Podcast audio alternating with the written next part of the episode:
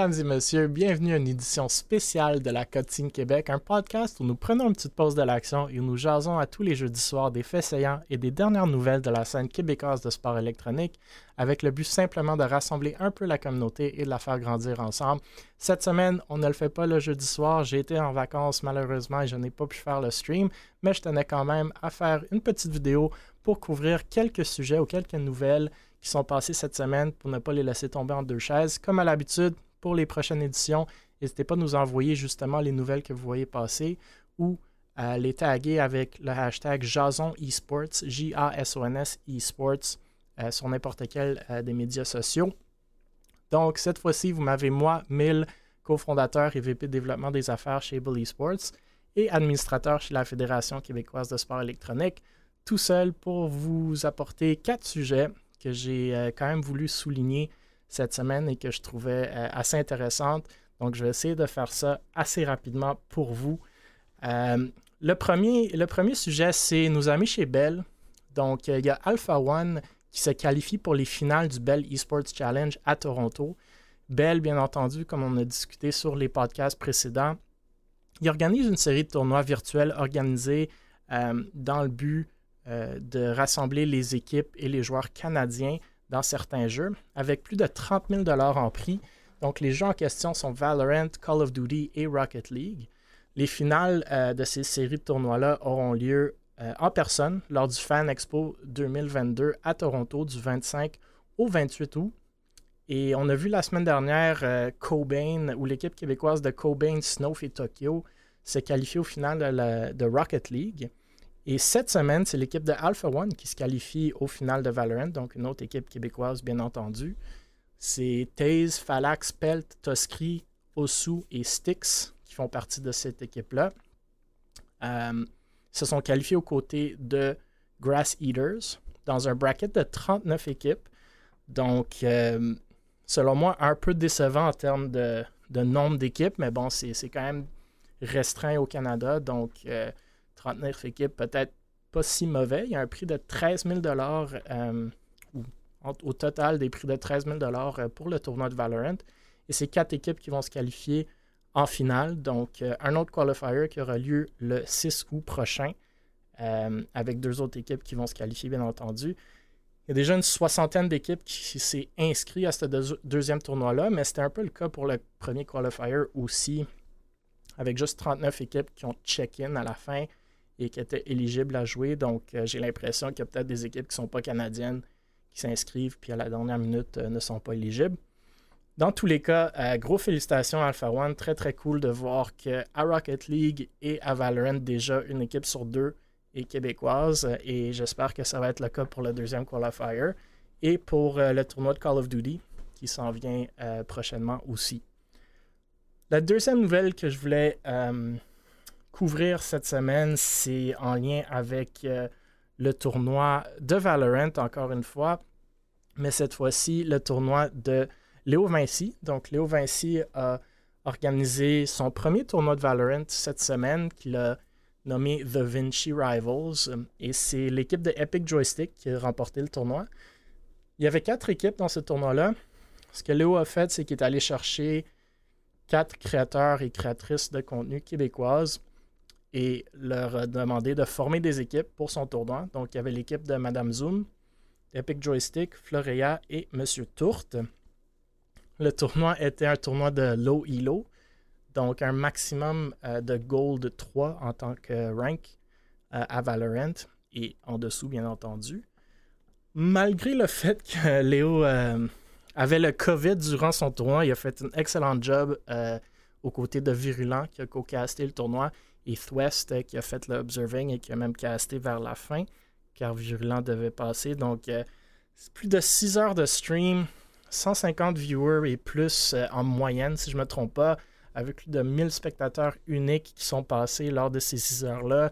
Il a fait tirer des caisses de gourou, des, des souris MSI, et vraiment, vraiment du bon, du bon Valorant, du bon entertainment.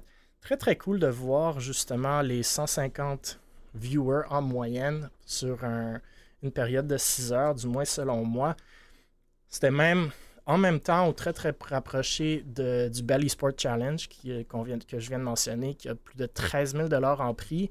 Et je pense que Léo avait trois fois le viewership, le Belly Sport Challenge avec une cinquantaine de viewers qui se faisaient juste en anglais.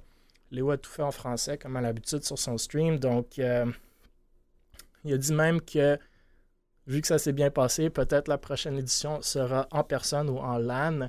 Et euh, moi, j'ai très, très hâte à la possibilité de, de, faire ça. Il y, a, même eu un meet-up cette semaine, ou même hier ou aujourd'hui, euh, à Québec. un meet-up de Twitch Québec avec plus de 70 personnes qui se sont présentées en personne dans un parc. Donc, une série d'événements, ben, pas encore une série, mais un événement qui pourrait se développer vers une série d'événements similaires et on voit le succès que ça peut avoir, même sans que ça soit euh, le, niveau le plus élevé en termes de jeu euh, ou en termes de in-game skill. On voit comment le, entertainment value de ces tournois-là et du e-sport en général peut souvent dépasser euh, le fait de juste comment on est bon dans un jeu, mais aussi comment c'est ça crée une communauté, comment ça rassemble le monde. Le chat était super dynamique tout au long du, tournoi, donc euh, c'était malheureux que Léo n'avait pas la voix qu'il aurait euh, voulu avoir ou l'énergie vers la fin qu'il aurait voulu avoir, mais selon moi, un, événement super, super bien euh, organisé et exécuté. Et c'est plus d'événements comme ça qu'il nous faut dans la scène pour justement la faire grandir, la faire rayonner. Et justement, en parlant de super beaux euh, événements et tournois et juste en général euh, la contribution à la scène e-sportive québécoise, euh, le troisième sujet que je voulais justement couvrir, c'est Rocket League Québec. Donc, Rocket League Québec, on en parle souvent lors de ce podcast-là parce que je suis un gros fan de tout ce qu'ils font. Et cette semaine, ils annoncent la deuxième saison ou la deuxième édition de leur RLQC Cup. Donc, la première édition de la Coupe RLQC a eu lieu l'année passée avec deux niveaux de compétition, donc amateur et élite. Euh, la deuxième édition comptera 20 équipes suite aux qualifications qui auront lieu le 20 et 21 août. C'est une inscription gratuite. La saison commence le 5 septembre donc, la division amateur aura entre 10 et 12 équipes qui joueront en 18 et 22 séries euh, durant la saison régulière qui se traînera sur 7 euh, semaines. Six des équipes de ces équipes-là vont passer euh, ou auront la chance de passer à un tournoi de promotion qui se tiendra le 5 novembre, donc pour être promu à la division élite.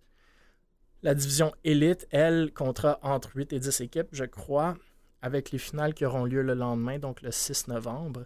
Il y a plus de 2800 dollars en argent et près de 4500 dollars en valeur marchande, incluant des micros et headsets HyperX, pendant un total de 12 semaines. Donc, vraiment, vraiment impressionnant euh, ce que la RLQC continue à faire. Euh, ils sont bien entendu aussi à la deuxième saison de leur podcast. Et euh, sans même mentionner leur Six-Man, leur, Discord, même je pense des, groupes Facebook qui ont pour la communauté Rocket League. Donc, des milliers de dollars dans cette saison-là. Du super beau casting, comme toujours. Euh, production euh, très, très élevée aussi. On, on, avait parlé récemment, justement, qu'ils cherchaient des gens pour les aider avec la production, justement, et avec tout ce qui était gestion de Discord, etc. Donc, si vous avez de l'intérêt, euh, je vous le suggère fortement, même si juste vous, voulez apprendre auprès de, gens qui créent des, événements de haute qualité euh, et qui, contribuent à une communauté vraiment, vraiment euh, intéressante en termes de nombre de joueurs, de nombre d'équipes, de, de skill, de qualité de jeu. On a vu les trois que je venais de nommer, Cobain, Snow Tokyo, ils sont tous connus dans cette communauté-là et viennent justement de se qualifier pour les finales euh, du Belly Sports Challenge à Toronto. Donc, euh, moi, comme je me répète tout le temps, mais j'espère qu'on va voir de plus en plus euh, de projets comme ça dans plus en plus de jeux et qu'éventuellement toutes ces, différentes communautés vont se réunir à un certain niveau et c'est vraiment là qu'on aurait quelque chose de super intéressant, selon moi, en termes de communauté sportive québécoise.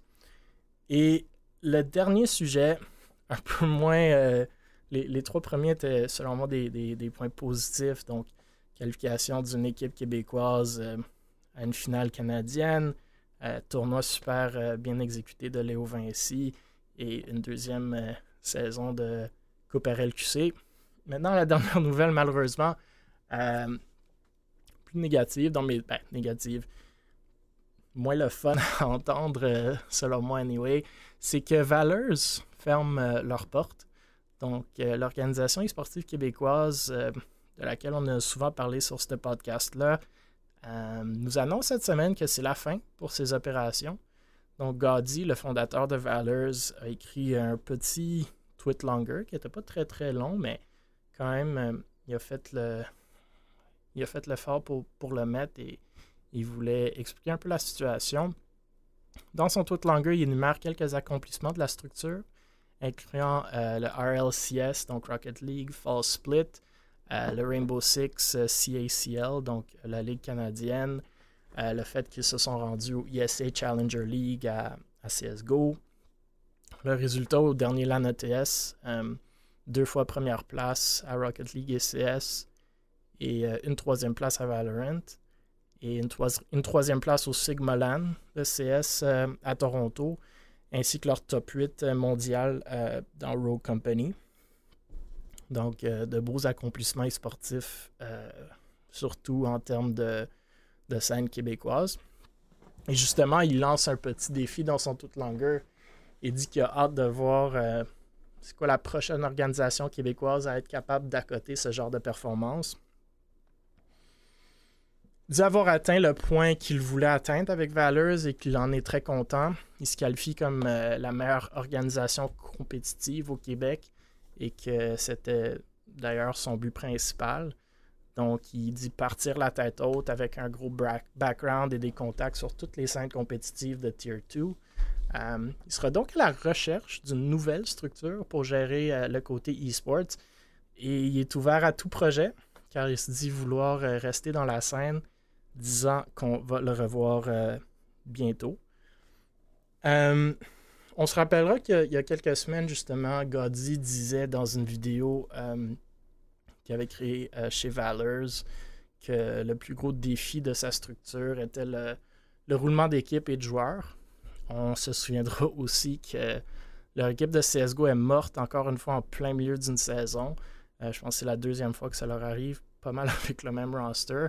Euh, après avoir eu une performance de laquelle il était très probablement déçu la deuxième journée du Sigma LAN, euh, où il y avait quatre équipes qui étaient invitées au LAN à Toronto pour euh, pouvoir peut-être se qualifier à des finales internationales à Malte, si je ne me trompe pas. Les gars avaient très très bien performé la première journée, battant toutes les trois équipes. Les autres trois équipes, la deuxième journée, malheureusement, ils ont perdu en première ronde. donc malheureux pour eux. Euh, ils ont fait le Challenger League, Valors. Il y a, une coupe de saison à CS. Malheureusement, ça, ça a fini très très tôt. Je pense la première semaine ou même le premier match euh, avec du drama qu'on a couvert euh, lors de ce podcast-là. Et l'équipe, encore une fois, est morte. je tiens à noter aussi que deux de leurs trois équipes au LAN ETS, c'était que des équipes pour l'événement en question. Malheureusement, leur équipe de Valorant, c'était un pug qui n'a pas duré plus longtemps que la ETS. Puis Rocket League, si je ne me trompe pas, c'était la même chose. Euh, puis Rogue Company, euh, c'était une équipe qui avait, qui avait pris récemment. Euh, il avait recruté l'équipe une fois que l'équipe s'était déjà qualifiée pour le tournoi de top 8 à Rogue Company. Puis encore une fois, vraiment une performance un peu décevante, j'imagine, vu qu'ils ont perdu en première ronde dans ce tournoi-là. Bref,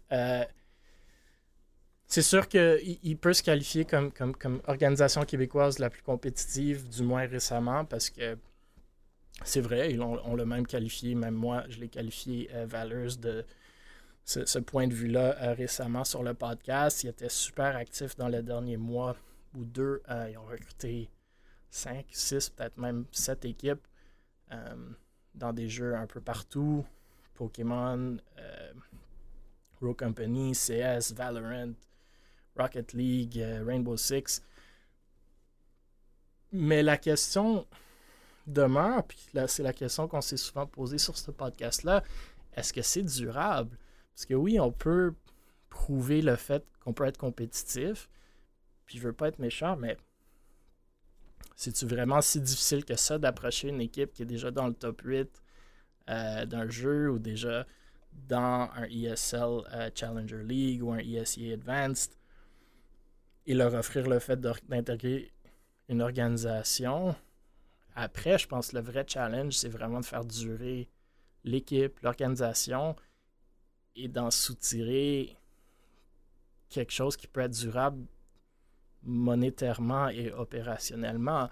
Puis malheureusement pour moi, c'est cet, aspect-là qui n'a pas été démontré. Fait que c'est, comme on dit en bon français, c'est candle that burns twice as bright burns two times less long. Puis pour moi, ça a l'air d'être ça, cette histoire-là, surtout récemment. on a vu des partenariats. Euh, dans le fond, ça me semble abrupt. Là. ils ont rentré Mycin Shogun de Woodstorm récemment, il y a quelques mois, j'imagine, même pas. Euh, ils ont rentré 5, 6, 7 équipes. Ils ont rentré Poco, Content Director, faisaient des photoshoots, des vidéos, ont fait un partenariat avec le Meltdown, NTNS, les deux partenariats que j'ai pas vraiment vu grand-chose qui sont sortis de là. Puis là, tout à coup, ben, on a perdu une, coupe d'équipes, puis c'est mort, puis on se cherche d'autres projets. Je dis pas que c'est mauvais dans le sens que ils en ont fait des choses, c'est vraiment cool. C'est malheureux de voir une organisation comme ça disparaître après avoir été dans la scène si longtemps. Puis c'est toutes les milestones qu'il qui a, nommés sont super légitimes. Fait que c'est. Tu vois quelqu'un qui, est capable d'atteindre tous ces buts-là. Puis malheureusement, du jour au lendemain, ben ça n'existe plus. Je sais pas si c'est un summer down comme qu'on voit euh, un peu partout. C'est juste le fait que justement, on n'a pas pu rendre cette affaire-là durable. Euh, je sais pas si Valors a rentré de l'argent avec leurs opérations e-sportives, mais en regardant leur partenariat, j'ai de forts doutes que c'était le cas. Puis je sais pas si on dépensait de l'argent sur nos rosters, mais c'est sûr qu'il y a de l'argent qui a été dépensé à quelque part, j'ose croire, euh, en termes de photoshoot, de, de, vidéos, etc. Mais bon, c'est. Encore une fois, c'est malheureux. Euh, moi, ce que, ce que, ce que j'aimerais voir au-delà de, de milestones compétitifs, qu'on est capable d'aller chercher des équipes qui vont se rendre à un tier 2, euh, c'est le fait de, de, rendre opérationnellement viable une organisation e-sportive québécoise ça n'a pas besoin d'être un gros splash, selon moi. on regarde Mirage, que ils n'ont pas beaucoup d'équipes. Euh, les équipes qui ne marchent pas, ils les laissent aller. Ils essaient d'être. Euh, je ne sais pas si profitable c'est le bon mot, mais ils essaient d'être financièrement euh, justifiables dans leur, dans leur décision. Puis je dis pas que c'est la meilleure façon de faire non plus, mais bref, c'est un exemple comme un autre. Euh, chez Able, on essaie de faire des, choses semblables, essayer de rentrer de l'argent puis en sortir pour être un peu kiff-kiff. Euh, mais bon, c'est dommage. Moi je, moi, je pensais que Valor, allait faire des vraiment belles choses. Malheureusement, euh, c'est pas le cas. Mais je pense que les, les, 3-4 qui étaient derrière ça, Gaudi, je viens de mentionner Mycin Shogun, j'ai l'impression qu'ils vont vouloir du moins rester dans la scène ou revenir dans la scène peut-être après l'été pour continuer à faire des choses. C'est vrai ce que Goddy dit, un beau background, des, beaux contacts un peu partout, euh, une belle expérience en, termes d'opération, de compétitivité, euh, de roster management. Donc, même si ça n'a pas fonctionné, entre guillemets, à long terme, euh, je pense que justement, il a raison quand il dit qu'il peut partir la tête haute parce que c'est très très cool ce qu'ils ont accompli. Même si malheureux de les voir partir. Donc, c'était pas mal ça, les quatre sujets. Je sais qu'il y en a d'autres qui sont passés cette semaine, mais bon, euh, je voulais garder ça un peu plus court euh, qu'à l'habitude. Donc, quatre sujets que j'ai trouvé super intéressants. N'hésitez pas de, m'envoyer vos messages euh, si vous avez des commentaires, si vous êtes d'accord, si vous avez des insultes, si vous n'êtes pas d'accord avec ce que je dis. sinon, si vous voulez être invité au prochain podcast, comme on dit toujours, on, tend la main à n'importe qui qui veut y participer parce qu'on veut intégrer autant de communautés et autant de gens que possible pour jaser de notre scène. Et c'est vraiment ça le but. C'est juste parlons de notre scène, parlons de nos projets, bons ou mauvais, et essayons de la faire rayonner euh, au-delà des personnes qui sont déjà dans la scène. Euh, vous pouvez retrouver tous les épisodes du podcast sur YouTube d'Able Esports, Spotify, Apple Podcasts, Google Podcasts. Abonnez-vous, partagez, likez, laissez vos commentaires.